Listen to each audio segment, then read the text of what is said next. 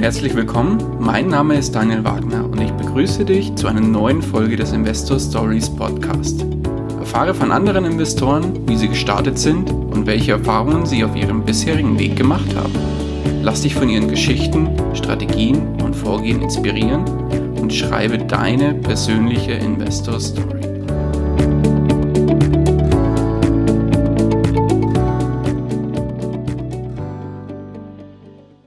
Und herzlich willkommen zu einer neuen Folge des Investor Stories Podcast. Heute zu Gast bei mir René Schäfer. Hallo, grüß dich, René. Ja, hallo Daniel, ja, freut mich.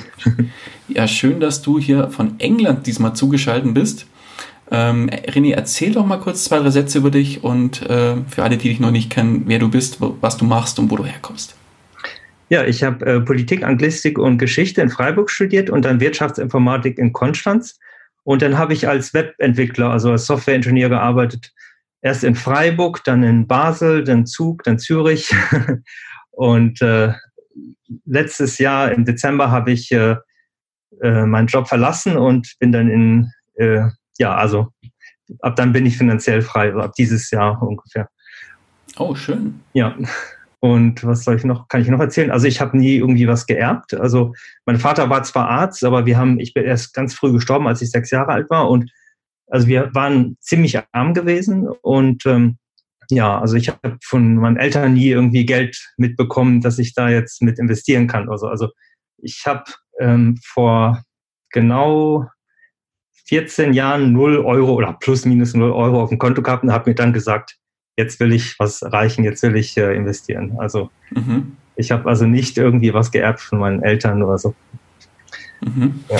Dann lass uns doch mal da die Uhr auch ein bisschen zurückdrehen. Aber jetzt muss ich mal ganz kurz zwischenfragen. Darf ich fragen, wie alt du bist, René? Ich bin gerade 47 geworden. Okay.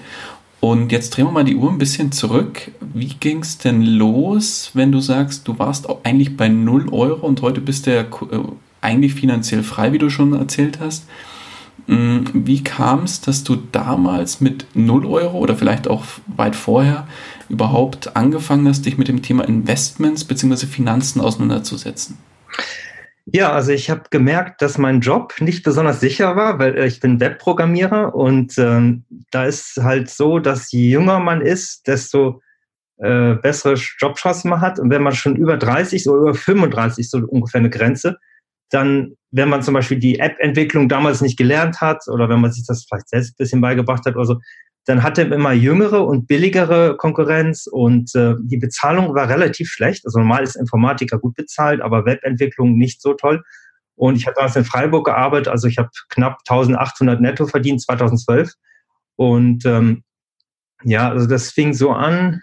Ähm, 2005 hat mir ein Freund, der ist Banker, der hat mir Rich Dad Poor Dad von Robert Kiyosako empfohlen, das Buch. Ah, sehr gut. Mhm. Und ähm, dann, als ich das gelesen habe, ja, dann war ich teilweise auch ein bisschen wütend, weil ich gemerkt habe, ja, das geht ja hier nicht so, was, was da drin steht. Und äh, nicht alles haut jetzt hin, das ist auch schon ein bisschen älter, das Buch. Es haben sich auch ein paar Parameter geändert.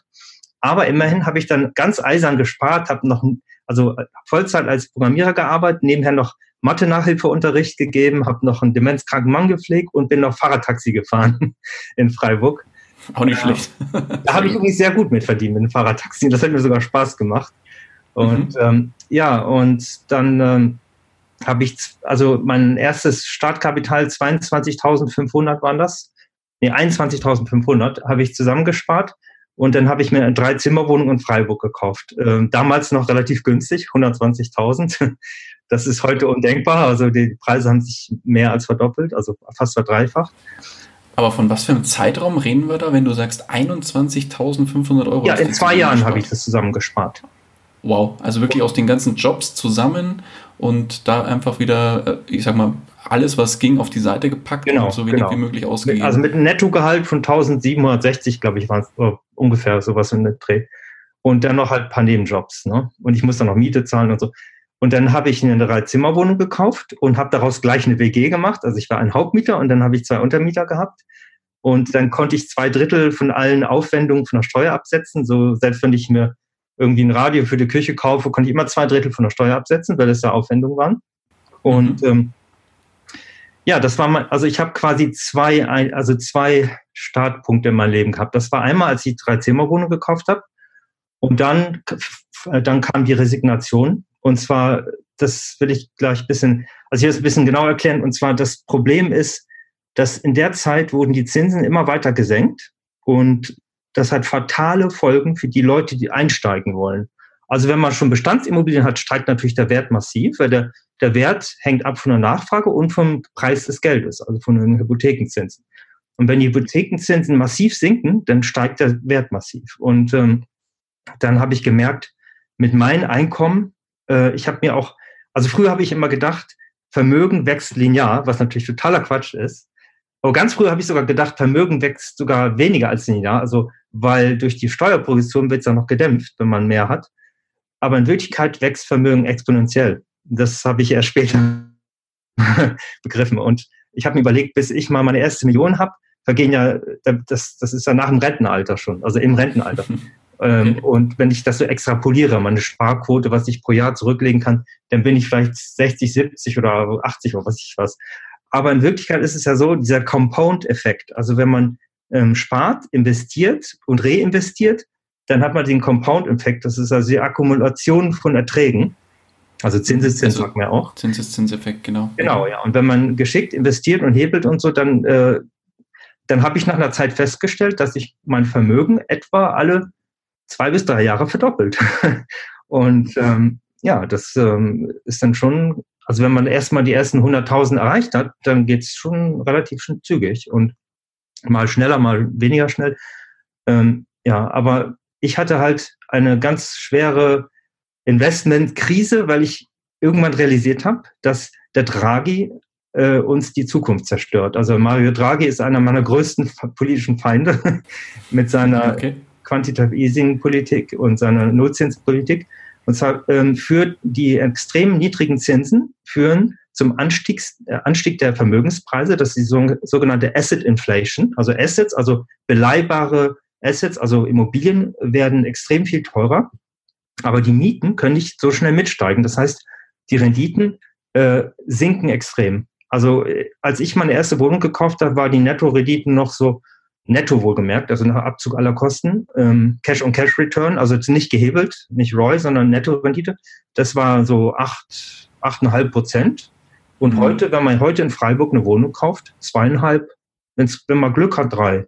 Aber da muss man schon ein bisschen Glück haben. Also drei Prozent, aber über drei äh, bei normalen Wohnungen, jetzt nicht irgendwelche riesen Mehrfamilienhaus auf Zwangsversteigerung, sondern normale Wohnungen, drei Prozent ist so das Ende der Fahnenstange. Mhm. Und auf so einem Weg kann man natürlich nicht finanziell frei werden, es sei denn, man hat Millionen geerbt. Und dann hatte ich eine richtige Krise und da habe ich gedacht, mein Gott, ich habe halt immer gespart und gespart. Und dann bin ich, äh, ich bin dann in die Schweiz gegangen, also das kann ich auch noch sagen, ein Buch, das mich dazu motiviert hat, mein Land zu verlassen, das war von Ayn Rand, äh, Der Streik oder auf Englisch Atlas Shrugged. Das mhm. ist ähm, in den USA einer der meistgelesensten Bücher und das, da geht es darum, was die Welt antreibt und was Unternehmer antreibt. Und ähm, in den linken Kreisen gilt das auch als äh, Rechtfertigung für den Kapitalismus. Oder es ist aber wirklich, äh, ja, ihre, ihre Objekt, die hat die philosophische Richtung des Objektivismus begründet, Ayn Rand. Und da geht es wirklich, also dieses Buch ist ein Roman, aber das sind Konversationen, so ähnlich nach dem Vorbild von Goethes Villa Meisterlehr und Wanderjahre, ist einfach ein Bildungsroman. Also in Roman sind Unterhaltungen zwischen verschiedenen politischen Richtungen und äh, gesellschaftlichen Richtungen und und das ist wirklich ein, ein, also einer der besten Bücher, die ich je gelesen habe. Und das hat mich motiviert, Deutschland zu verlassen. Einfach die hohe Steuerlast und das politische System. Und ich bin dann in die Schweiz gegangen Mhm. Und die Schweiz ist das beste Land in Europa oder in der Welt, um Seedkapital, um Startkapital anzusparen. Weil man hat sehr gute Löhne und sehr wenig Steuern und man kann wirklich gut was zurücklegen, wenn man, wenn man der Versuchung des Konsums nicht, wenn man dem widerstehen kann. Also wenn man natürlich dann sich Maserati kauft und eine Penthouse-Wohnung in Seefeld, Zürich-Seefeld oder so, dann äh, geht das natürlich nicht. Aber wenn man bescheiden lebt, ich habe dann da auch eine WG gegründet, allerdings mit einer gemieteten Wohnung und habe natürlich als Hauptmieter dann relativ günstig gewohnt und ähm, ja, also so könnte ich dann sehr, sehr, also etwa 70 bis 80 Prozent Sparquote habe ich gehabt. Oh, wow. Und das bei den Schweizer Gehalt. Also da kommt ein bisschen was zusammen, obwohl ich eigentlich nicht gut verdient hatte. Also ich habe eher so im unteren Durchschnitt verdient. Also Webprogrammierer sind sowieso nicht immer so gut bezahlt. Ja. Und ähm, ja, und ähm, dann war ich aber trotzdem so resigniert und dann habe ich gesagt, okay, dann muss ich Gewerbeimmobilien machen, weil die Gewerbeimmobilien, da kriegt man nicht so gut, gut Geld, da ist die, das, die Beleihung restriktiert. Also man, man kriegt nicht jeder und nicht jeder kriegt unbeschränkt viel Kredit, sondern man kriegt maximal 66 Prozent. Aber dadurch ist die Asset Inflation auch noch nicht so stark fortgeschritten. Und dann habe ich ein Restaurant und zwei Geschäfte in Freiburg nochmal gekauft. Und oh, da ich meine. Muss ich mal ganz kurz einhaken, ja. René. Ja. Jetzt hast du, also es, es, ging ja jetzt los, du hast Rich Dad Poor Dad gelesen. Also ich fasse mal ganz kurz zusammen. Ja. Du hast im Prinzip Rich Dad Poor Dad gelesen, hast dir ja, was gelesen? deine erste Rich Dad Poor Dad ah, ja, ja. Mhm. Ja. Hast dann deine erste ähm, Drei-Zimmer-Wohnung in Freiburg gekauft, weil mhm. du da ein bisschen von angefixt warst und dann wahrscheinlich dann darüber auch auf das Thema Immobilien gekommen bist. So habe ich es jetzt rausgehört. Mhm. Und dann hast du im Prinzip durch das zweite Buch, was du gelesen hast, von Ian, von Ian Rand, habe ich das richtig gehört? Ein Rand, ein Rand. Ein, ein Rand, okay. Mhm. Und Fußnoten äh, nochmal her, mal mhm. aufschreiben. Nee, in den Shownotes, da werde ich das auf jeden Fall Atlas Shrugged oder der Streik auf Deutsch. Ja. Mhm. Mhm. Und das hat dich dann dazu veranlasst, nach äh, in die Schweiz auszu ja, auszuwandern, war das ja dann eigentlich, oder? Tatsächlich. Ja. Und da zu arbeiten und dann äh, entsprechend hohe Sparquote, auf, ja. um Geld auf die Seite zu packen. Und was zur Hölle hat dich denn jetzt veranlasst, wirklich zu sagen, ich mache jetzt nur noch Gewerbeimmobilien? Wie bist du denn auf diesen Trichter auf einmal gekommen? Ja, habe ich ja gerade schon gesagt. Also ich war so resigniert, dass die Renditen so schlecht sind, weil die Preise so angezogen sind. Und dann habe ich gemerkt, dass bei Gewerbeimmobilien die Renditen noch besser sind. Also da hatte ich dann noch so acht Prozent. Bei Wohnimmobilien wären es nur noch drei, vier und bei Gewerbe sind es acht.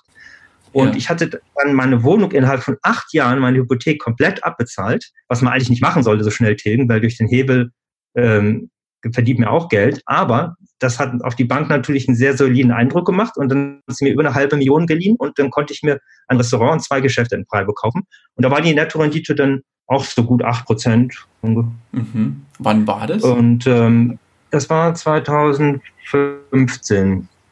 15, also vor vier Jahren ungefähr. Mhm. Ja, ja, mhm, ja. Und dann habe ich aber gemerkt, dass selbst das mich nicht wirklich zum Ziel bringt, weil nach Steuern und also so 5000 netto oder sowas, das kann man damit nicht erreichen. Also, und das war auch schon das Ende der Fahnenstange mehr. Ich meine, ich muss auch ein gewisses Eigenkapital aufbringen und da habe ich, aber ich fast aufgegeben. Und dann habe ich über ähm, diese Meetup-App in Zürich mal so gesucht, Real Estate, Immobilien.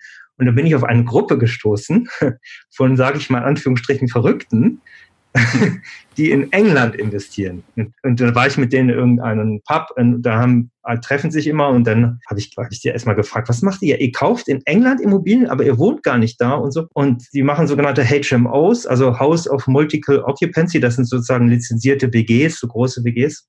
Und dann habe ich gesagt, warum macht ihr denn so einen Blödsinn? Ihr, ihr kennt euch da überhaupt doch gar nicht aus und, und in ein fremdes Land und warum England und so. Und dann habe ich herausgefunden, dass im Norden von England andere Bedingungen herrschen. Und das, also es hat mir wieder Hoffnung gegeben. Ich war so resigniert. Ich habe gedacht, du musst entweder reich geboren sein oder, oder du hast keine Chance, ja, oder du zockst irgendwie und hast Glück oder Pech. Aber ich habe gesagt, durch reines Immobilieninvestment braucht man wirklich zwei, drei Jahrzehnte, um auf den grünen Zweig zu kommen. Und ich wollte es eigentlich schon ein bisschen schneller schaffen. Und dann bin ich auf diese Gruppe gestoßen und die haben von Robert Kiyosako, der hat eine Schule, die heißt Legacy Education Alliance in Richmond in London. Und okay. die machen so Kurse, die bieten so Kurse an, die sind unverschämt teuer. Also der Kurs kostet, der komplette Kurs mit Mentorship und alles kostet 28.000 Franken. Und ich bin ein sehr sparsamer Mensch. Und dann habe ich erst gedacht, nee, ist verrückt und so. Aber bin ich mal auf diese erste Veranstaltung hingegangen, die hat, war noch kostenlos. Und ähm, ja, ähm, ich habe mich dann tatsächlich dazu äh, entschieden, das zu machen. Allerdings, man kann sich das auch teilen als Paar oder als mit einem Freund zusammen. Ich habe einfach jemanden angesprochen und dann haben wir uns das geteilt. Also 14.000 Franken war das Investment für meine Bildung. Äh, und ich muss sagen, das sind nur wirklich paar Tage, vielleicht neun Tage richtig Unterricht. Der Rest sind Webinars und so. Aber man hat eine drei Tage Mentorship mit Firmengründung. Und dann habe ich, aber trotzdem fand ich das immer noch überteuert. Aber ich habe dann gemerkt, die Dozenten sind eigentlich irgendwelche BWL-Studenten oder Absolventen manch, sondern das sind Leute, die selbst Portfolios haben von 100 Millionen oder, oder teilweise mehr. Und die bringen einen also bei, wie man es macht. Und die wissen, wie man es macht. Und dieses elitäre Wissen, das äh, war es doch wert. Aber ich muss trotzdem sagen, dass die Erfolgsquote nur ungefähr acht Prozent ist. Und zwar, wenn die Leute sich nicht trauen, in England zu kaufen. Nur acht Leute, äh, also die erste Lektion, die wir haben, also die uns gesagt wurde, ist, das Wichtigste ist Take Action. Und ich habe immer gesagt, was ist das für ein amerikanischer Spruch und so, so ein Blödsinn und so. Aber das ist wirklich das Allerwichtigste. Und ich gehöre zu diesen acht Prozent, die das gemacht haben. Die anderen haben zwar den teuren Kurs äh, bezahlt, aber haben das dann nie in Tat umgesetzt. Und genau, und jetzt wollte ich mal erklären für die Zuhörer, warum Nordengland so besonders ist. Und zwar gerne, gerne. nach dem Ash äh, 2008 das hat, der hat England sehr schlimm getroffen. Da gab es ganz viele 110 Prozent Finanzierung und dann hat die Bank plötzlich ihr Geld zurückgefordert und dann wurden alle Sachen versteigert und da haben Leute alles verloren.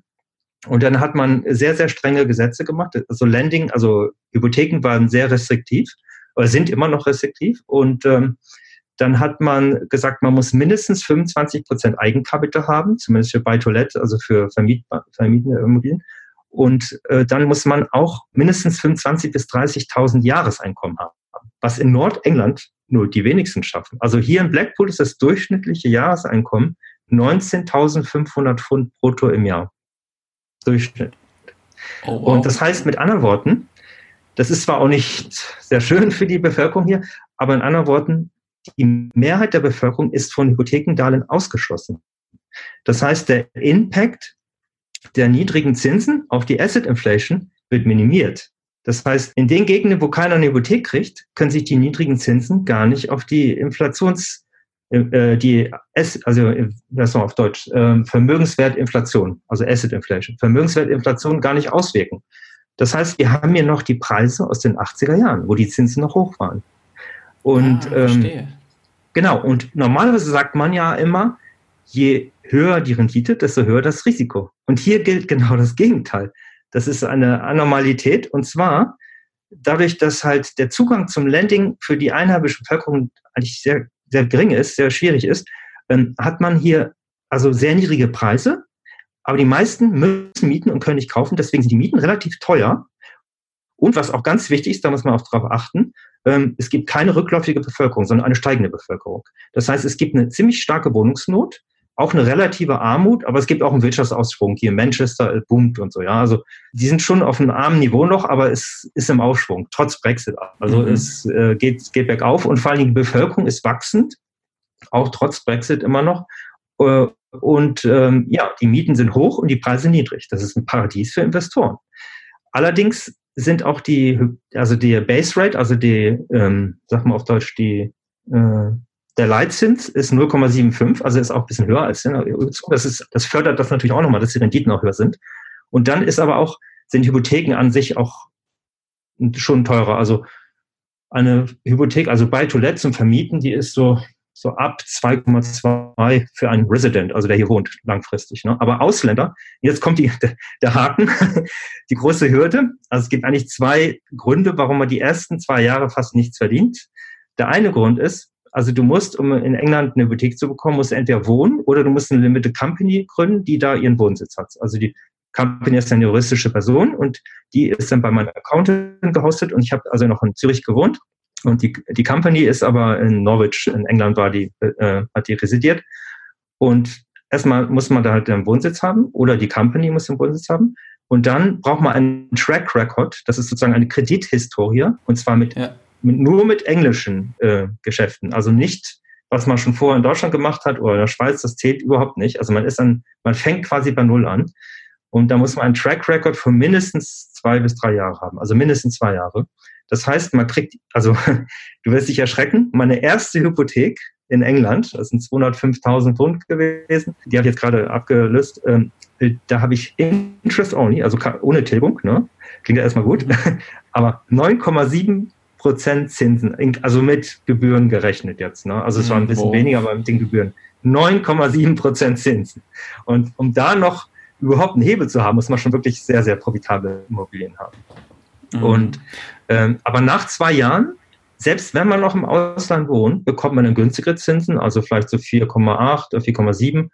Und die Renditen sind so gut, dass man dann schon gut hebeln kann. Aber die ersten zwei Jahre hat man erstmal die hohen Zinsen als Hürde Und zweitens, äh, die Immobilien sind teilweise auf den 80er Jahren stehen geblieben auf dem Stand. Also man muss noch einfach verglaste Holzfenster austauschen. Da muss man natürlich auch noch ein bisschen investieren. Also die ersten zwei Jahre muss man renovieren und Zinsen zahlen. Und so wie bei der Besiedlung von Amerika, den ersten der, der Tod, den dritten die Not, den zweiten die Not und den dritten das Brot. Also es ist wirklich so, dass es dann immer besser wird. Und dann mhm. wird es aber wirklich richtig gut. Und die Beleihung ist hier max, also für Ausländer 65 die ersten zwei Jahre und danach 75 Prozent. Höher gibt's nicht. Allerdings okay. gibt es eine ganz tolle Ausnahme. Wenn man äh, gewerbliche Immobilien oder ganz große Wohnheime, also HMOs kauft, äh, dann kann man äh, eine Commercial Valuation machen. Das ist eine Ertragswertbewertung.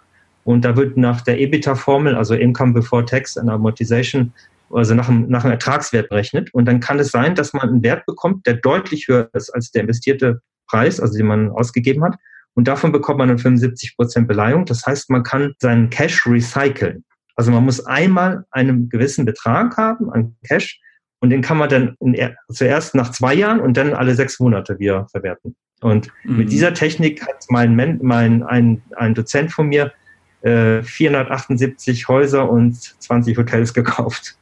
Aber in 23 Jahren. Also das geht natürlich auch nicht so ja. schnell. Ja, also das ist da eigentlich der Grund. Also ich habe gemerkt, ich habe Hoffnung ge geschöpft. Aha, es geht doch noch. Ist, also die Umverteilung zwischen fleißig, von fleißig auf reich, auf bestandsreich durch die Niedrigzinspolitik, da gibt es doch noch eine Hintertür und das ist Nordengland. Nordengland, London ist es nicht so, da ist genau das Gleiche mit der Asset Inflation. Okay. Aber äh, Nordengland, also Manchester war mal sehr gut, jetzt ist es zu teuer geworden, aber Liverpool, Leeds, Blackpool, Sheffield, ähm, Glasgow und äh, Middlesbrough, Hull, Hull und so, die Städte sind sehr gut.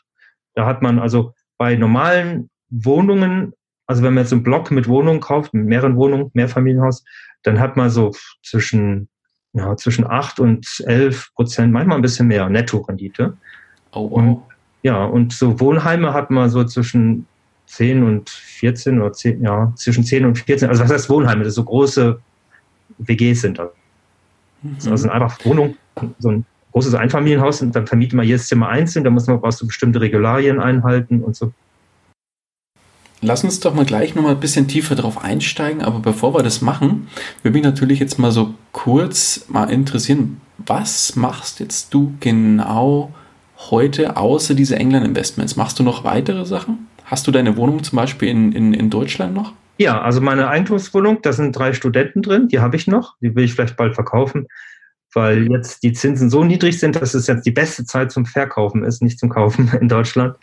Mhm. Ähm, und ähm, dann, ja, mein Restaurant habe ich auch noch und die zwei Geschäfte. Und an der Ostküste in England habe ich ein Arbeiterwohnheim mit 18 Arbeitern. Und hier in England, also in äh, Westküste, in Blackpool, habe ich zehn Fanwohnungen direkt am Meer. Und in einer wohne ich. und ja, das ist, also mein Portfolio ist nicht so riesig, aber mein Mietumsatz ist schon etwa eine Viertelmillion Pfund im Jahr. Also das ist schon eine Viertelmillion Hausnummer. Pfund im Jahr. Wow. Ja, und ich habe nur, eigentlich habe ich genau genommen fünf Einheiten. In Deutschland ein Geschäft zählt mit dem Restaurant zusammen, das ist ein Titel, dann das andere, äh, andere Geschäft und dann die Wohnung. Dann sind es also offiziell nur drei Einheiten in Deutschland und in, in England auch nur ein Riesenhaus mit 18 Schlafzimmern an der Ostküste und ein Haus mit zehn Wohnungen an der Westküste. Ja, aber der Umsatz, aber wobei bei den Ferienwohnungen sind die Kosten natürlich sehr hoch. Also da muss ich jetzt auch Mehrwertsteuer, also VAT zahlen, Value Adding Tax.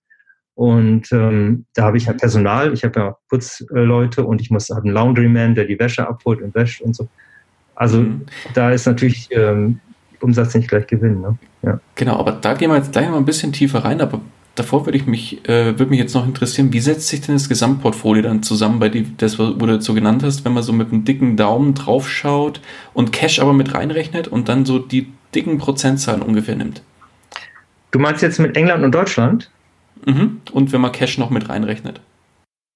Also du meinst das, das investierte Kapital oder die Bilanzsumme, also der Portfolio?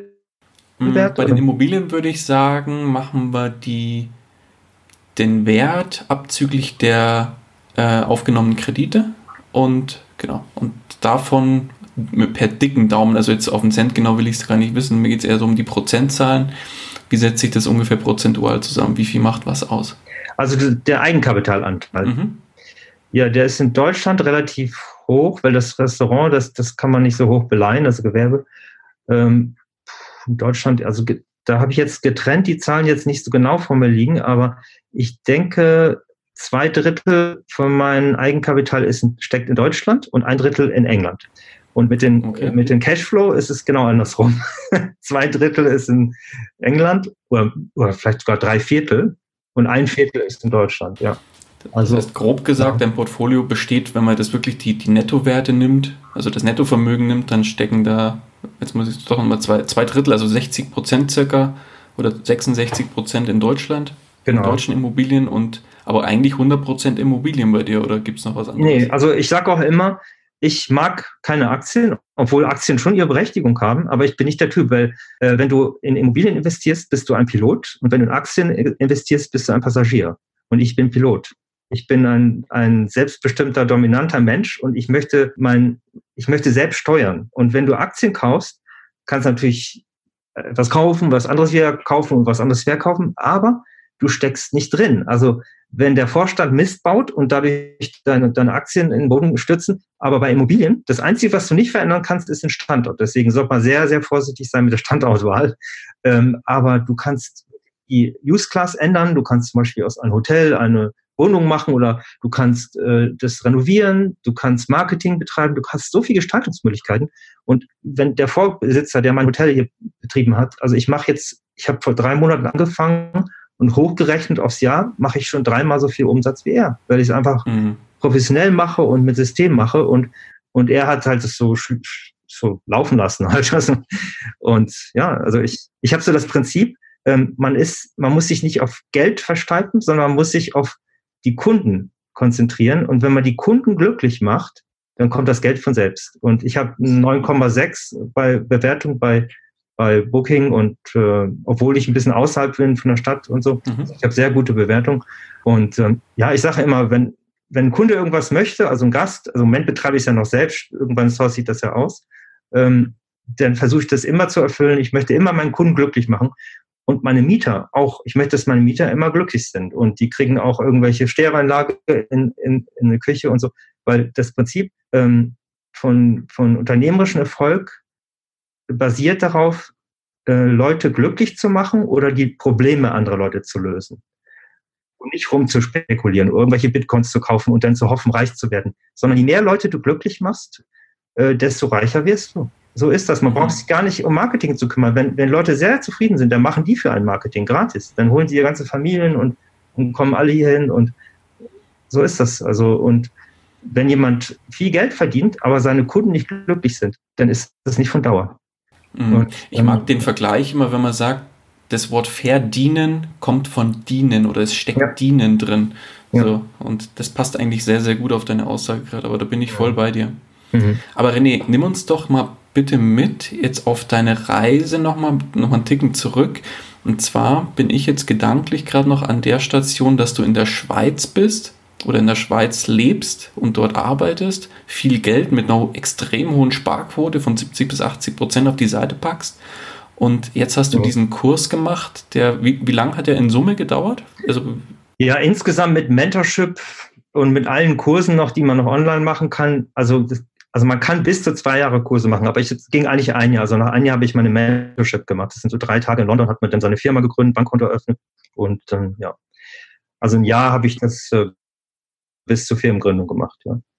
Genau, und dann hast du im Prinzip mit deinem Mentor da die Firma, also die, die, äh, wie hast du gesagt? Limited ähm, Company, ja. Die Limited Company in England eröffnet. Mhm. Und wie ging es dann weiter? Wie war dann der weitere Weg? Ja, da musste ich mein erstes Objekt kaufen und äh, da ich ja, also ich habe, ich, ich wollte wirklich so hohe Renditen haben, dass ich wenigstens noch ein bisschen heben kann. Ich wusste, dass die Zinsen so teuer sind. Und mhm. selbst wenn man sich Geld von Freunden für weniger Geld leiht, hilft das einem auch nicht weiter, weil man muss sich in England was leihen, damit man in England einen Track Record bildet. Also ich könnte ja, auch Freunde fragen, hier, ich gebe euch sieben Prozent oder so, habe ich ja dann teilweise auch gemacht. Also ich habe mir auch, auch von privaten Leuten Geld geliehen, aber ich musste trotzdem die Hauptsumme von einer englischen Hypothek leihen, damit ich diesen Track Record bekomme. Also und ähm, ja, und dann habe ich halt sehr lange gesucht nach irgendwelchen Objekten und dann ist es, also ich habe das erste, erste Lektion war, wenn du ein Haus kaufen willst, kauf einfach fünf und bei einem klappt's dann. wenn man, also es ist der größte Fehler, den man machen kann, sich auf ein Haus zu versteifen. Allein schon aus verhandlungstaktischen Gründen.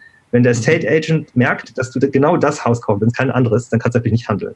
Äh, und zum Schluss habe ich dann immer so gemacht, dass ich zwölf Besichtigungen gemacht habe und zwölf Angebote geschrieben habe, sogar auf die Objekte, die wirklich nicht gefallen haben. Auf die habe ich dann besonders niedrige Angebote gemacht. Und dann habe ich nach einer Zeit zwei, drei Zusagen gehabt und dann konnte ich die gegeneinander ausspielen. Ah, verstehe. Ja, ich analysiere immer zuerst den Markt und ich kaufe ja eher in ärmeren Gegenden, weil da halt die Asset Inflation noch nicht so weit fortgeschritten ist. Und in ärmeren Märkten analysiere ich die ähm, Sale Time, also wie schnell ein Objekt verkauft wird. Wenn die sehr niedrig ist, dann weiß ich, dass ich am längeren Hebel sitze und dann kann ich natürlich sehr gut handeln.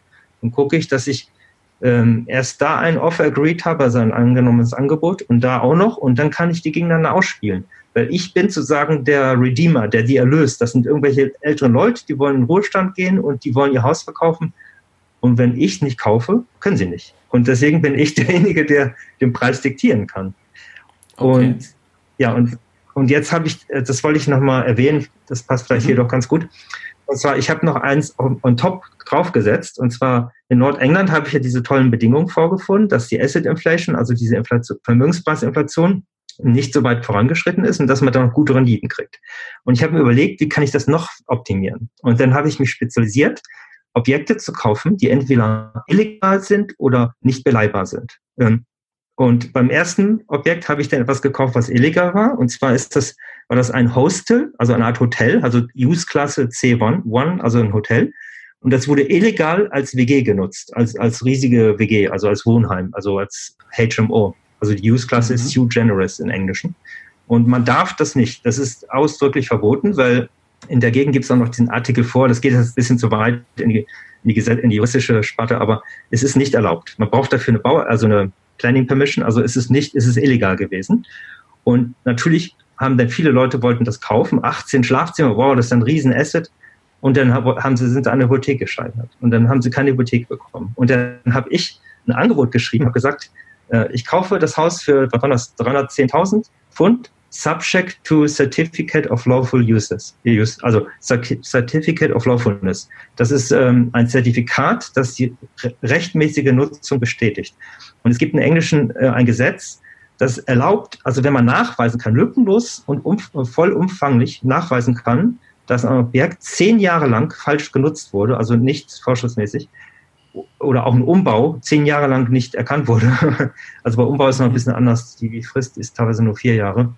Ja, aber bei, bei der illegalen Nutzung, wenn die, wenn man nachweisen kann, dass sie mehr als zehn Jahre lang dokumentieren kann, also dass sie zehn Jahre lang so genutzt wurde, das Objekt, dann kann man ein Certificate of Lawful Uses, also Certificate of Lawfulness, also das ist ein, eine Art ein Legalisierungsprozess. Also man beantragt den und muss dann beweisen, dass zehn Jahre lang diese Leute da drin langfristig gewohnt haben, also nicht Short-Time-Let, also nicht Hotel, sondern Long-Term.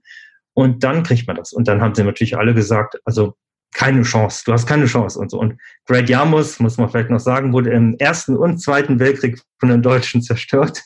Und der Planning Officer, der hat mich gehasst, der hat gesagt, du hast keine Chance und so, ja.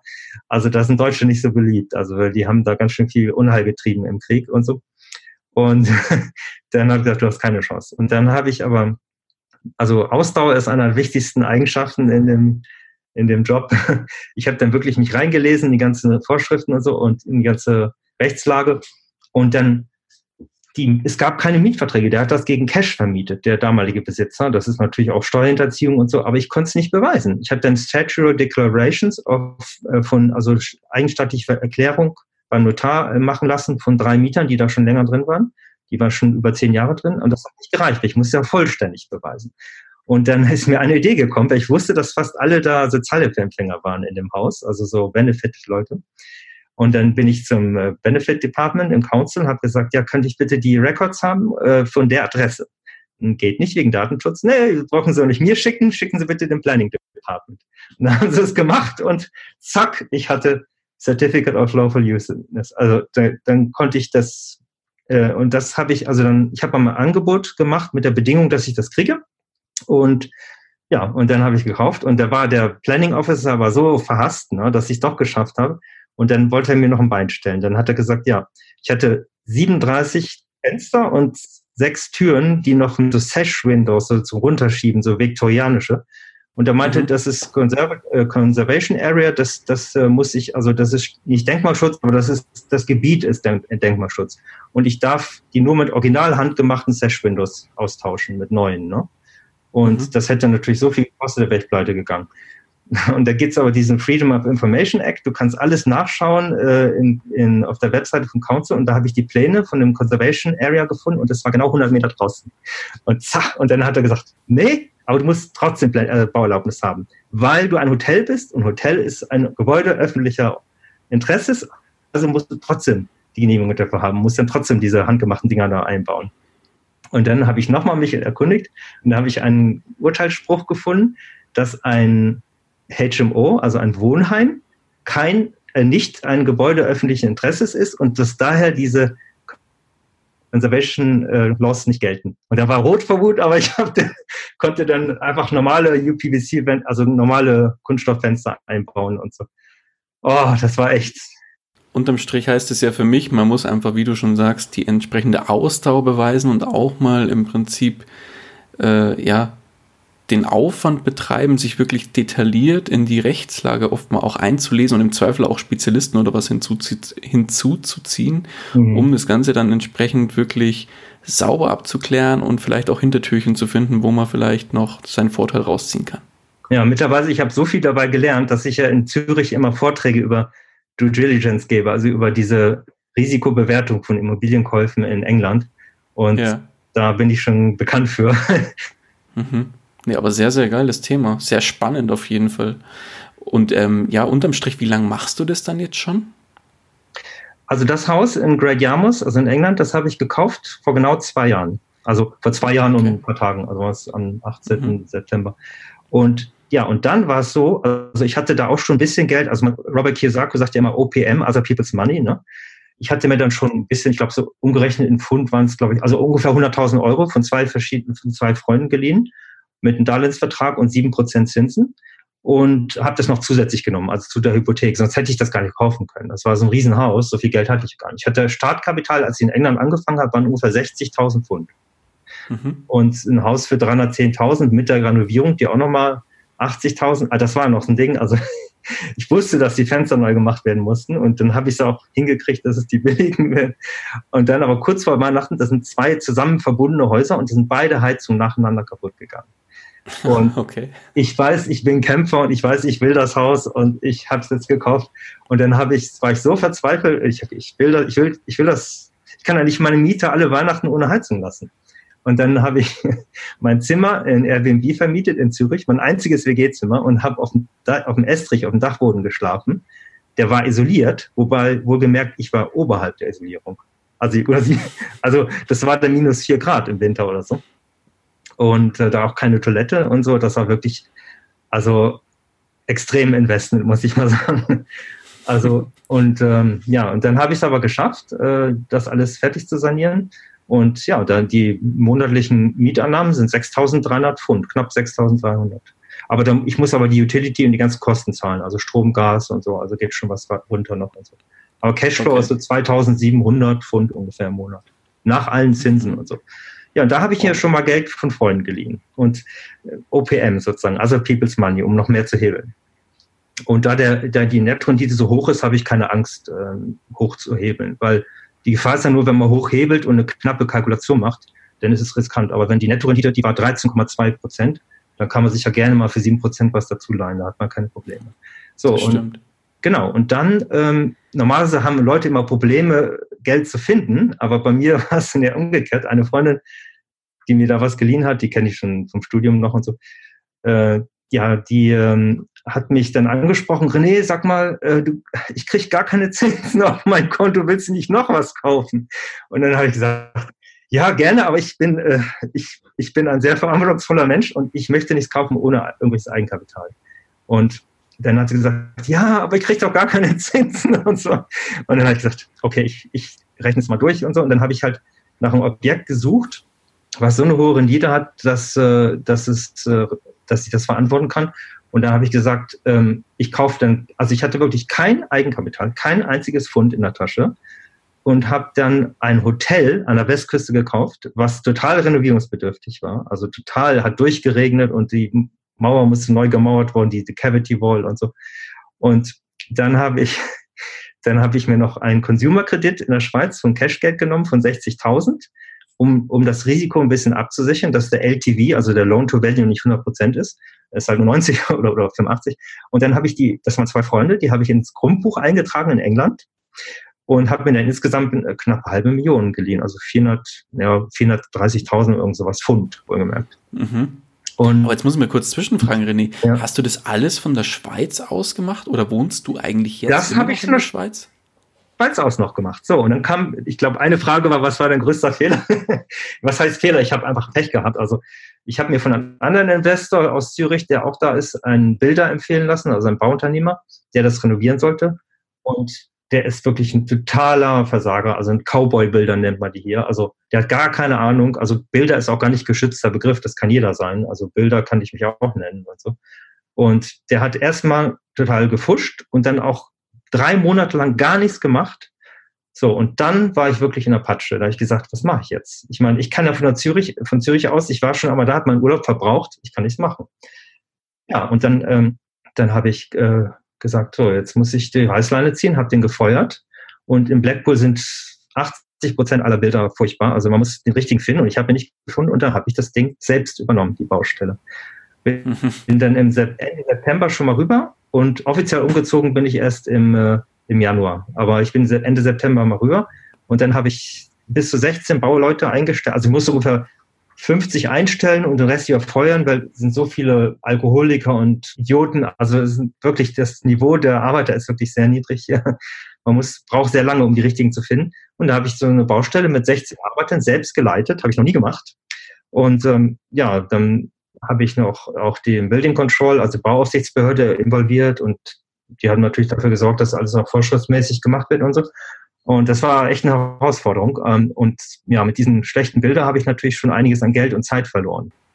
Mhm. Aber dann habe ich es auch wirklich, dann, es hat allerdings noch gedauert, dann bis 1. Juni habe ich dann eröffnet. Das heißt, ich habe 14 Monate Zinsen zahlen müssen, ohne Einkünfte zu haben von dem Objekt. Ich hatte noch von einem anderen Objekt, aber und das, ich hatte dann, also ich hatte dann in Zürich im Sommer letzten Jahres auch wieder auf dem Dachboden gewohnt und habe mein Zimmer an Airbnb vermietet an Chinesen. Äh, da haben sie bis zu vier Chinesen oder Kolumbianer. Einmal habe ich vier Leute in meinem Zimmer geschlafen und habe dann auf dem Dachboden geschlafen. Und also ich, äh, ich habe schon zum Freund mal gesagt, ich bin Properholiker, also nicht anonymer Properholiker. Also Property heißt der Immobilie auf Englisch. und mein Nachbar hier in England, der hat immer zu mir gesagt, René, you're living on the edge. und und äh, kurz bevor ich eröffnet habe, war ich sowas von, nicht pleite, aber sowas von finanziell am Ende, weil ich musste wirklich so viel Sachen, also reparieren und äh, sanieren und so. Und direkt vor mir ist ja der Strand und bei Ebbe kommt da so ein Felsen zum Vorschein, da ist Pennystone Rock. Und dann habe ich die Muscheln abgemacht und habe die gegessen, habe die gekocht und die sind super lecker mit Knoblauch und Gewürzen und habe die mit Pasta gegessen. Ich war wirklich finanziell so am Ende. Und da habe ich noch Witze gemacht mit meinen Ländern, habe gesagt, an einem Felsen, an einem Pennystown Rock könnt ihr meine Bonität ablesen. Wenn ich keine Kohle habe, dann esse ich die Muscheln von dem Felsen. Und hinterher wurde das zu einer Riesenattraktion für meine Gäste. Jetzt essen meine Gäste die Muscheln. Es ist echt lustig. Aber nee, ich bin wirklich ein extrem, extrem äh, äh, Investor und ich muss sagen, aber ich habe immer, immer meine Zinsen gezahlt, nie meine Länder irgendwie im Stich gelassen und ähm, ja, und ich habe auch, also pleite gehen hätte ich nie gehen, äh, gehen können. Also weil ich hatte ja noch die anderen Assets und die, also vom, vom, von der Liquidität, also vom Cashflow war es wirklich sehr eng, weil ich durch die Renovierung und dadurch, dass ich dann bei dem Hotel keine Mieteinnahmen hatte, natürlich dann von der Liquidität schlecht dastand. Aber wenn ich jetzt äh, meine Wohnung in Freiburg verkauft hätte, dann hätte ich es normale, ganz normal ab, also wieder zahlen können und so. Aber ich mhm. bin wirklich so ans Limit gegangen, und dieses Hotel hat halt einen Vorteil. Ähm, C1, also Hotels, bekommt keiner eine Hypothek, auch kein Millionär. Ähm, weil die Banken das unvorhersehbar finden, also sie können das nicht berechnen, was die Einnahmen sind. Äh, das ist un, äh, ungewiss und man muss ein Hotel Cash kaufen. Und dann nach zwei Jahren, wenn man die Bücher nachweisen kann, also die Einkünfte, dann bekommt man ohne Probleme eine Hypothek. Mhm. Sogar eine Commercial Valuation, das heißt, man könnte eventuell, also wenn es gut läuft, sogar sein ganzes Kapital wieder rausziehen. Und ähm, deswegen hat man hier das perfekte Objekt, um, äh, also meine Strategie ist ja äh, Escape Asset Inflation oder Avoid Asset Inflation. Also kaufe Objekte, die schwer oder gar nicht beleihbar sind und dann mach sie beleihbar und danach hast du die Riesenrendite. Weil du hast dadurch, dass sie nicht beleihbar sind und dass dieses Cheap Money, also dieses billige Hypothekengeld keinen Einfluss auf den Preis hat, hast du die Preise aus den 80er Jahren, aber die Erträge aus der Gegenwart. Und das ist natürlich die beste Kombination, um schnell guten Cashflow aufzubauen. Das empfehle ich jedem. Und das ist ein bisschen tricky. dass äh, man muss wirklich ähm, sehr, sehr geschickt sein und sehr viel Recherche machen und gucken, kann man es bleiber machen? Und wenn man es kann, dann ist es ideal. Weil alle anderen können es nicht kaufen. Du kaufst es mit privaten Investorengeldern und trägst sie in Grundschuld ein und nach zwei Jahren äh, beleihst du das und dann kannst du deine Investoren zurückzahlen und du hast einen riesen Cashflow. Und oh. ähm, ja, also jetzt im August habe ich, ja, man soll ja nicht so viele zahlen, aber ich habe schon erheblich, erheblich viel Geld eingenommen im August.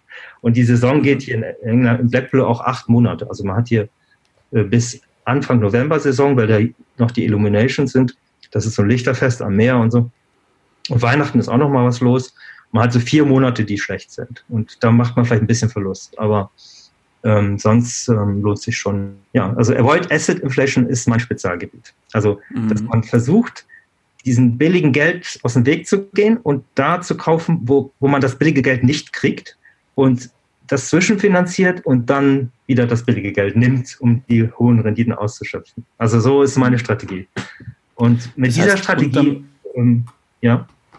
Das heißt, unterm Strich ist eigentlich dein größter Erfolg dann dein, das Hotel, wo du beschrieben hast, was du jetzt wirklich voll durchsaniert hast, oder? Und im Juli dann Ja, ich muss hast. sagen, vom Cashflow her vielleicht schon. Ich kann, ich kann auch nicht genau die Zahlen sagen, aber ich glaube, ja, das war auf jeden Fall mehr als noch das andere Haus. Aber, ähm, aber es ist halt so, es ist leider kein passives Einkommen.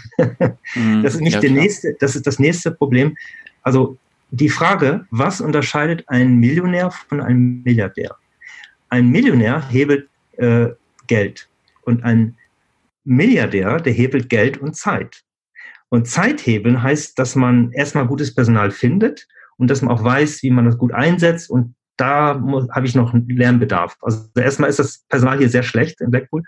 Also die Arbeitsmoral ist sehr schlecht der Leute.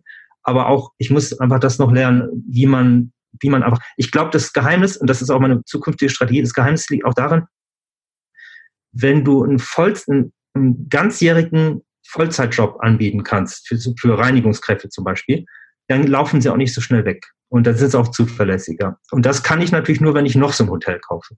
Und dann will ich jemanden einstellen, Vollzeit und ganzes Jahr auch im Winter, der kriegt auch ein Wintergeld, auch wenn ich keine Gäste habe.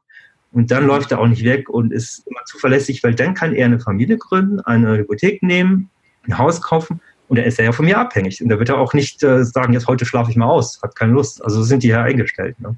Mhm, also, verstehe. Ja, und äh, sobald ich mal eine gut bezahlte Vollzeitstelle bieten kann, jemand, äh, dann, dann ähm, wird es, glaube ich, einfacher sein, das Einkommen passiver zu machen. Ja, das ist das Problem, dass es nicht passiv ist, wirklich.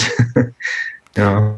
Das heißt, wenn man die Uhr jetzt so ein bisschen nach vorne dreht, René, ist dann so die, die Zukunft, also speziell auf das Thema finanziell und finanzielle Zukunft, wo geht die Reise da noch hin? Das heißt, ich habe verstanden, du willst es eher viel mehr auf in Richtung passiv lenken, das heißt Leute einstellen, die so ein bisschen oder das Ganze outsourcen so ein bisschen. Aber was gibt es noch für Ziele von dir? Was willst du noch erreichen? Ja, ich habe äh, ja, damals, als ich in die Schweiz gezogen bin und dann, als ich mit England angefangen habe, habe ich mir einen Plan gemacht. Also jetzt zeitlich nicht so genau abgegrenzt, aber ich habe gesagt, wenn man schnell ans Ziel kommen will, muss man alles optimiert machen. Also man muss immer wieder ein Portfolio-Review machen, muss gucken, lohnt es sich, Assets äh, zu verkaufen und woanders zu investieren. Und vor allen Dingen, man soll in jedem Land, das ist ganz wichtig an alle Zuhörer, man soll in jedem Land, also wenn man rumreist, in mehrere Länder zieht und so, soll man in jedem Land das machen, was da äh, am, am besten geht, was da am effizientesten ist. Äh, ich bin in Deutschland aufgewachsen, habe in Deutschland studiert, äh, Bildung und so, ja, es kostet kein Geld, die Uni, oder damals, also fast nichts. Äh, und dann habe ich auch ein bisschen gearbeitet in Deutschland und ähm, dann bin ich in die Schweiz gezogen und die Schweiz ist das Land mit dem höchsten Nettoeinkommen, mit der niedrigsten Steuerlast. Das heißt, in der Schweiz sparst du Seed Capital. Du sparst dein Eigenkapital, dein Startkapital.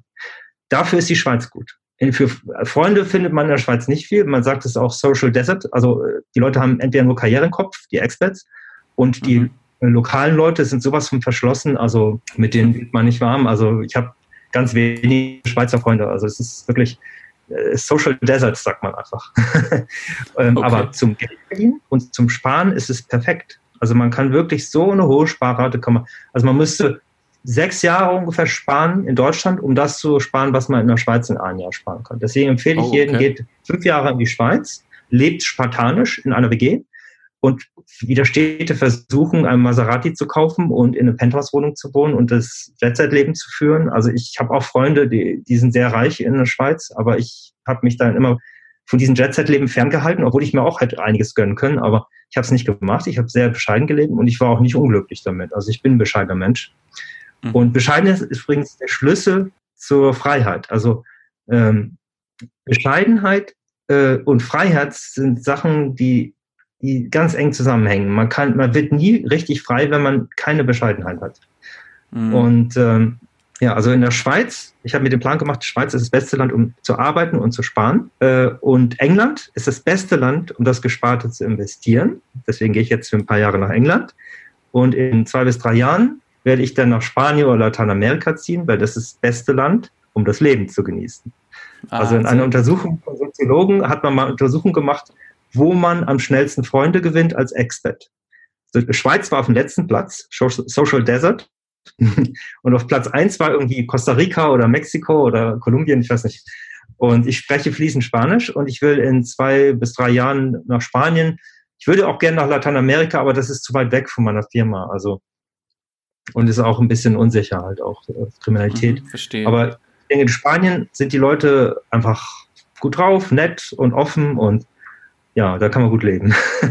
also mhm. sparen, investieren und leben. Leben sollte man nie vergessen. Man sollte irgendwann mal auch sagen, jetzt muss man wieder anfangen, weil ich lebe ja hier auch. Also hier ist auch schön, bloß hier habe ich halt keinen so schönen Freundeskreis. Hier wohnen halt sehr viele Senioren nur und ja, es mhm, ist, die Küste ist sehr schön, wo ich hier wohne, aber einen großen Freundeskreis habe ich hier nicht.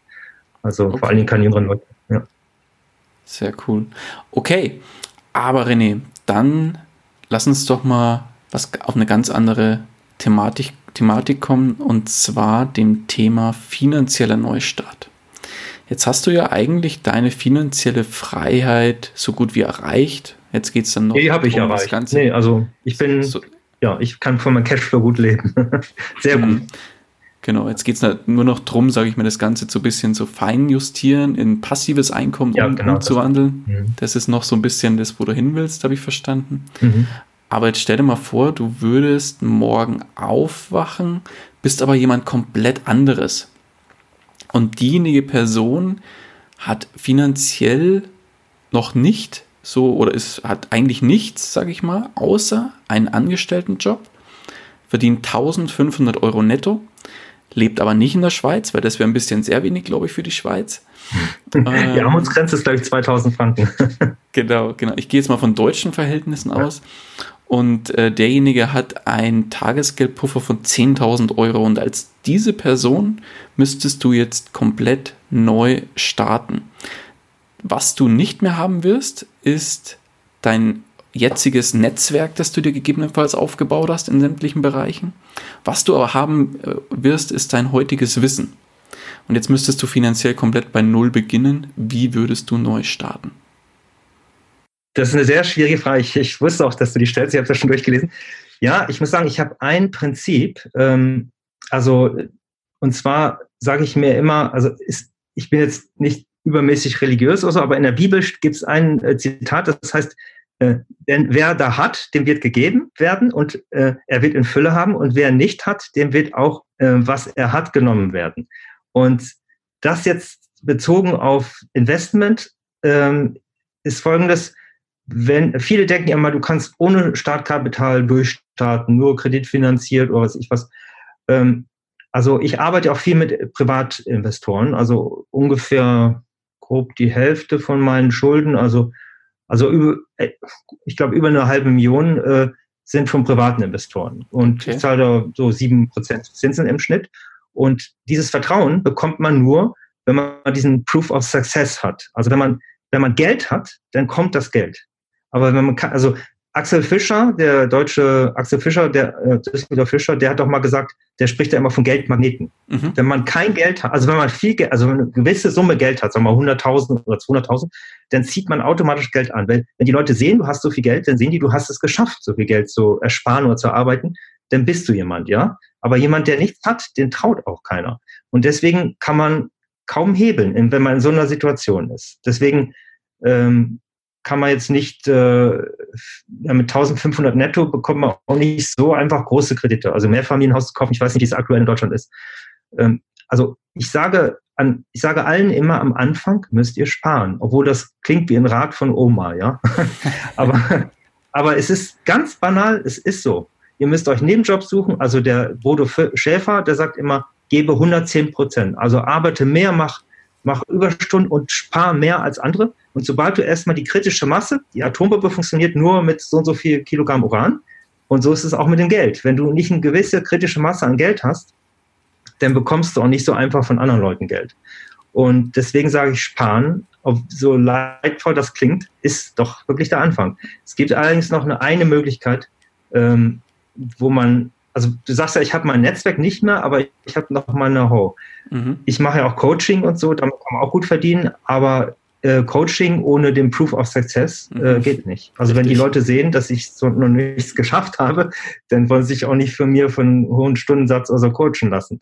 Äh, das funktioniert auch nicht. Das Einzige, was gehen würde, wenn das Know-how noch da ist, das Netzwerk nicht, Rent-to-Rent. -Rent. Das ist eine Strategie, also dass man ähm, mietet, um zu vermieten. Ich weiß nicht, ob das in Deutschland auch üblich ist. In England wird das oft viel gemacht, dass man zum Beispiel irgendeine ältere Dame, die hat halt noch so ein, so ein Ferienhäuser oder so und die kann sie irgendwie nicht verkaufen oder will sie nicht verkaufen, aber die will auch nicht mehr betreiben. Und wenn man dann so einen Pachtvertrag macht und dann hat man, zahlt man statt Zinsen, zahlt man dann einfach Miete.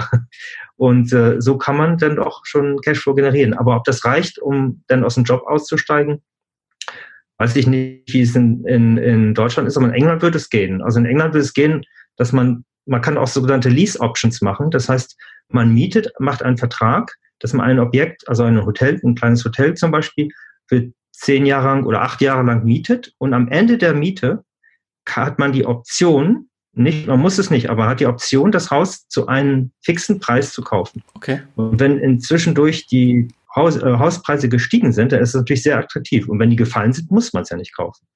Das heißt, man macht sozusagen Rent-to-Rent, -Rent, also man mietet das und betreibt das Gebäude. Und äh, nach äh, fünf oder zehn oder acht Jahren, die, die Verträge laufen, glaube ich, so fünf oder acht Jahre, dann kann man das kaufen. Und bis dahin hat man auch schon genug Geld angespart, dass man dann die Hypothek bekommt. Also man, man kann das schon so schaffen, aber es dauert immer. Also man muss da wirklich einen Faktor Zeit schon mit einplanen. Natürlich gibt manche Leute Sachen, machen Fulfillment bei Amazon oder irgendwas. Das ist nicht mein Gebiet. Also mit Immobilien brauchst du Startkapital. Und die kritische Masse hilft dir. Also das ist so ein Effekt, wenn du einmal darüber bist, also dass Leute mich anrufen und sagen, darf ich dir Geld leihen? Das, das ist ein Luxusproblem. An Leute betteln um Geld. Ja, klar. Aber Geld ist auch so wie die Liebe. Wenn man die Hand ausstreckt und nach einer Frau greift, dann ist sie, fühlt sie sich vielleicht belästigt. Also, aber man sagt, wenn das ist wie eine Taube. Wenn du die Hand ausstreckst, äh, sanft ausstreckst, dann setzt die Taube sich drauf. Aber wenn du danach greifst, dann fliegt sie weg. Und so ist es auch mit dem Geld. Also das, du darfst nie Leute nach Geld fragen, sondern du musst einfach nur erzählen, was du machst äh, und dass du vielleicht auch Investoren hast. Aber du darfst nie direkt nach Geld fragen. Aber dann kommen die Leute zu dir und bieten dir das Geld an. Mhm. Aber das funktioniert leider nicht, wenn man nur 10.000 auf dem Konto hat, meiner Meinung nach. Cool. Ja. Äh, kurzer Einwurf, weil du äh, gefragt hast, Rent-to-Rent. -Rent. Es gibt natürlich in Deutschland diverse Möglichkeiten, sowas zu machen. Also Klassiker ist natürlich hier Airbnb-Vermietung. Äh, entweder mhm. kauft man, äh, nee, Quatsch, nicht kaufen. Man äh, mietet sich eine Wohnung an und vermietet die als Airbnb halt ganz normal in, in Tagesform oder Wochenform. Oder macht, äh, weiß ich nicht, was gibt's noch, WG-Vermietung klassische, man bietet eine Wohnung an, vermietet die wieder unter in einzelne ähm, in, an einzelne Mieter, also ein, einzelne Zimmer. Gibt ganz, ganz viele verschiedene Möglichkeiten, auch hier in Deutschland. Genau. Mhm. Aber wunderbar. Ähm, jetzt hast du aber eigentlich auch schon äh, sehr viele tolle Tipps rausgehauen ähm, in dem Rahmen. Jetzt will ich aber noch mal ein Stück weitergehen und jetzt kommt ein Einsteiger zu dir und sagt, lieber René, Das Thema England Investments klingt mega spannend. Ich würde damit mhm. morgen oder am besten heute noch beginnen. Gib mir doch mal einen kurzen, knackigen Rat mit auf den Weg. Wie soll ich starten? Ja, also man braucht Bildung und Kapital. Das mhm. sind die wichtigsten Zutaten. Und Mut. Mhm. Die drei Sachen. Also ähm, mein übrigens mein Firmenmotto, also mein mein Spruch, äh, wie sagt man immer, mein Slogan mhm. ist übrigens Other people's fear is my profit. Also die Leute, die Angst anderer Leute ist mein Profit. Mhm. Also äh, und Mut ist sehr wichtig. Kein kein Risiko, äh, kein keine Waghalsigkeit, sondern ich meine wirklich Mut.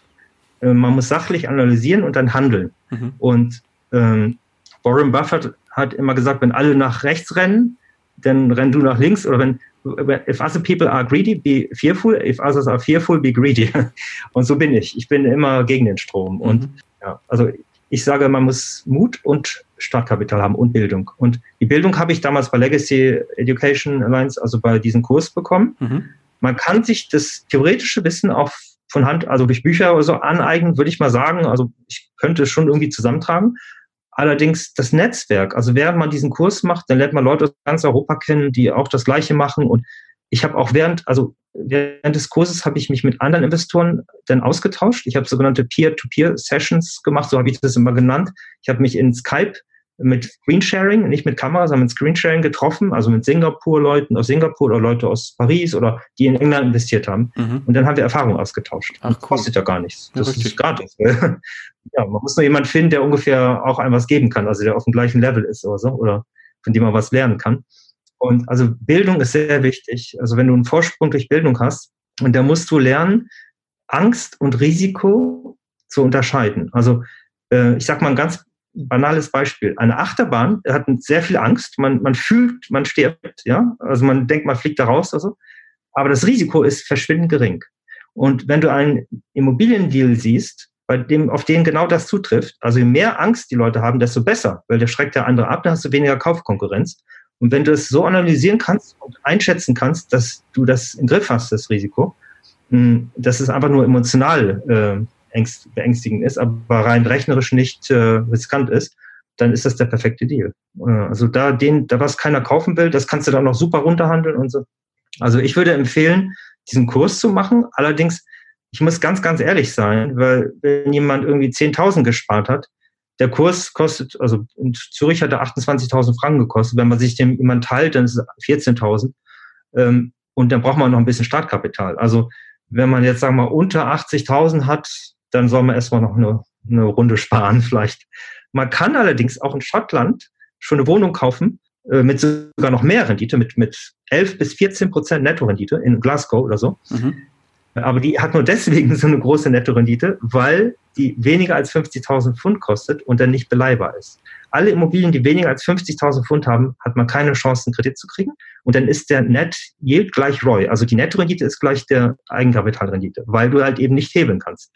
Und das, ja, also man könnte so einsteigen, man könnte in Schottland eine Wohnung schon ab 25, 30.000 Pfund kann man eine Wohnung kaufen und da hat man dann eine Nettorendite zwischen 11 und 14 Prozent, aber du musst es ja eine Limit Company machen, das heißt, du musst dann einen Accountant bezahlen, der kostet also mindestens 600 im Jahr und ja, also richtig lohnt tut sich nicht, aber immerhin hast du dann schon mal einen Footprint, du hast schon mal einen Track Record. Ah, okay, ähm, verstehe. Wenn man unbedingt klein anfangen will. Aber ich muss ehrlich sagen, wenn man klein anfängt, es dauert halt lange. Aber man kann, man kann dann wirklich, also wenn man 25, 30.000 Pfund hat, könnte man sich in Schottland eine Wohnung kaufen und hätte eine Nettorendite von 11 bis 14 Prozent. Abzüglich Accounting-Kosten für die Company ist man vielleicht bei 10 Prozent oder so. Aber ich würde empfehlen, hm, also in Euro jetzt sagen wir mindestens 80.000 muss man schon, sollte man zusammen haben.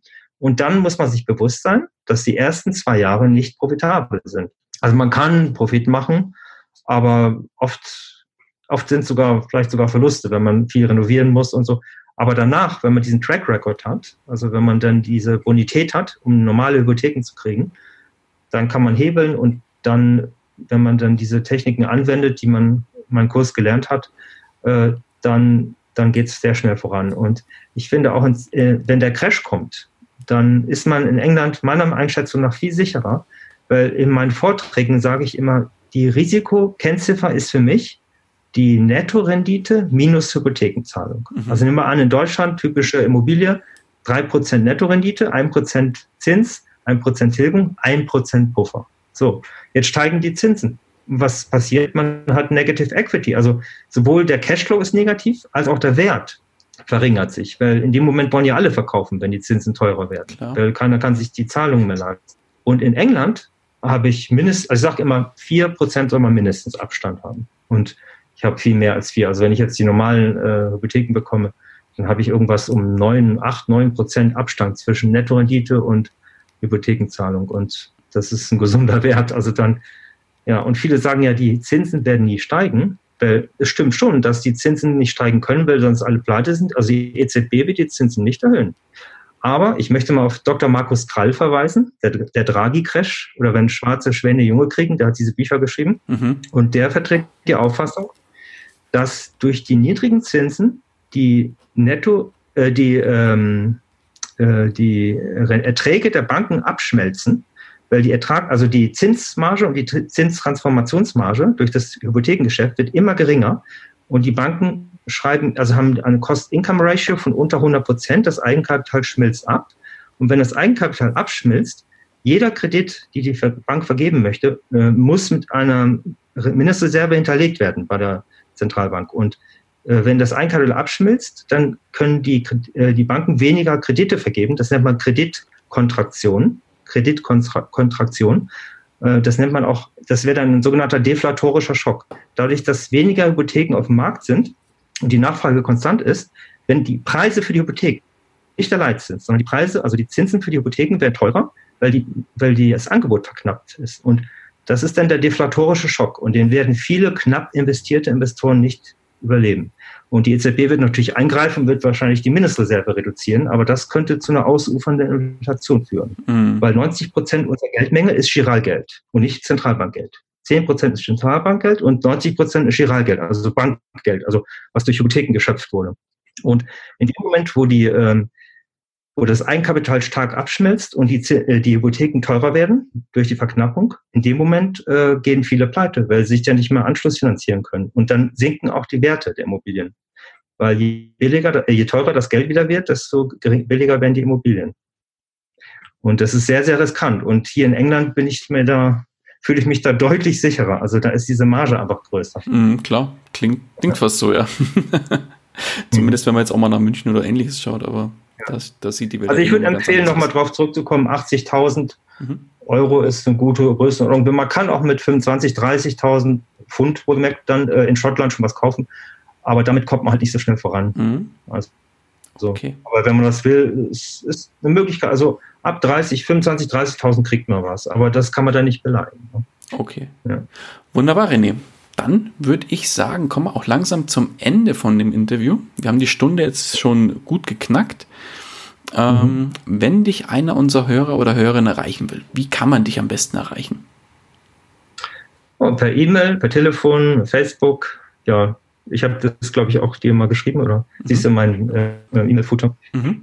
Ja, so, ähm, ich habe mehrere E-Mails. Also die kürzeste ist, ähm, ist m wie Mike at rené9.de, das ist meine Deutsche noch, das ist meine Kürze. Also 9 ist die Zahl 9, nicht, die, nicht das Wort. Also m at rené9.de oder auf Facebook äh, René Schäfer, also mit AE, mhm. ähm, dann findet man mich auch, also im Blackpool vielleicht noch eingeben oder Granada Apartments heißen, heißen meine Ferienwohnungen hier in Blackpool. Wenn man Granada Apartments Blackpool eingibt, da findet man das auch. Okay. Und ja, also ich glaube, so findet man mich schon. Alles klar, perfekt. Verlinken wir auf jeden Fall gerne in den Show Notes. Dann kann, äh, mhm. wer dich kontaktieren will, dann gerne auf dich zukommen.